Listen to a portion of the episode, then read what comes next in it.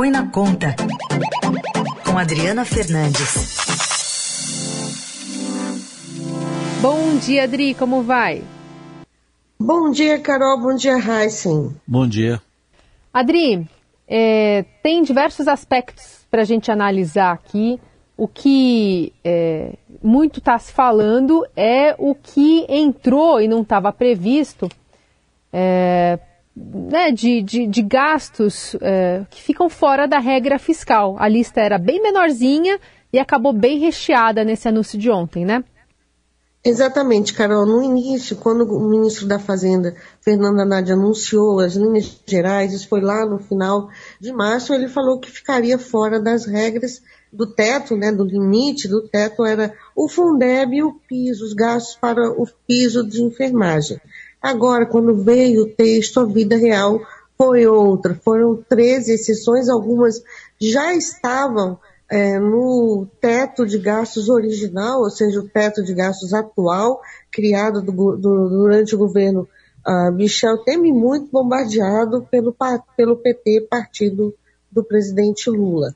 Entre essas uh, exceções, o governo manteve é, as estatais, a capitalização, dinheiro para a capitalização das estatais federais. Isso o, a equipe econômica tinha dito, inclusive numa entrevista para o Estadão, em que eu participei, o secretário do Tesouro Rogério Serão tinha dito que as estatais iriam sair das exceções. É, é, foi uma notícia, na, quando houve a entrevista, comemorada porque há um temor de que o governo do PT, como também já aconteceu em outros governos, faça grandes aportes para bancos públicos, para, para estatais.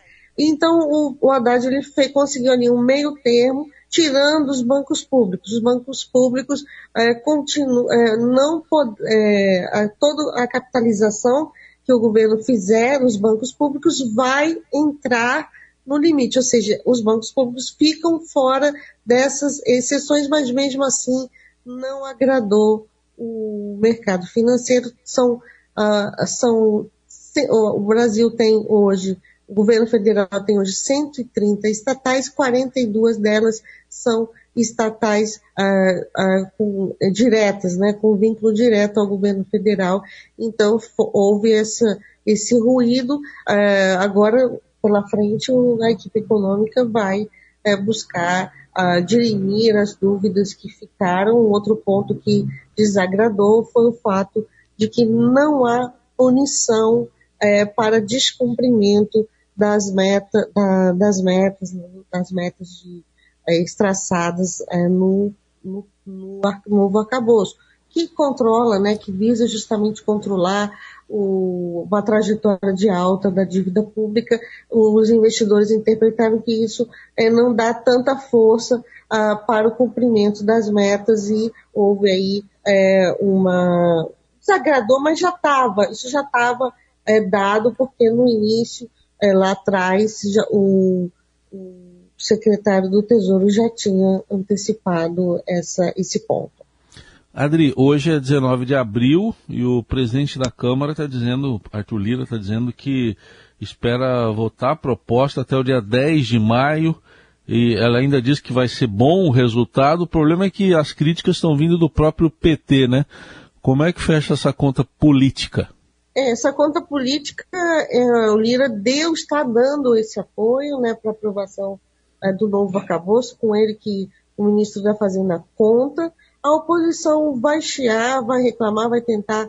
A oposição aí, no caso, a, oposição é, ao arcabouço, né? Porque a oposição, oposição. Tudo, tudo, da base aliada. É, você vê que até ah, parece uma pegadinha, né?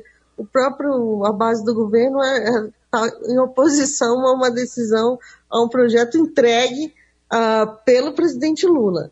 Então eles vão tentar, vão chiar, vão reclamar, vão uh, buscar mudar alguns pontos. Acho que uh, o, Lira conseguiu unir um bloco é, muito grande, tem muita força e ele prometeu ontem não fazer grandes mudanças, foi um, foi um discurso importante.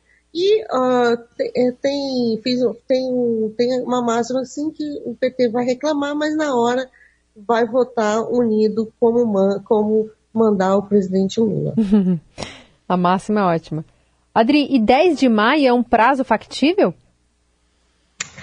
É, Lira já fez, já fez, já tá, votou, inclusive PEC, né? Uhum. Em prazos muito curtos. Eu, se ele se ele está falando, ele vai, ele está mostrando que vai tratorar essa votação. Carol, a gente já viu é, ao longo do, dos últimos dois anos, dos últimos dois anos, esse, essa prática aí. Ele vai, é, às vezes, é, atropelando ritos, né? E é um projeto mais simples, pra, é um projeto de lei complementar, não é uma PEC, então a votação pode ser mais rápida, como ele está sinalizando. Foi uma sinalização bem importante. Muito bem, essa Adriana Fernandes dando um panorama aí desse arcabouço fiscal, essas regras que vão ser debatidas ainda, é, bastante aqui, esmiuçadas, né, especialmente no Congresso, mas também por nós aqui. Adri, obrigada, viu? Obrigado, Carol, obrigado a todos os ouvintes e, e bom dia, Heisen, é, para todos.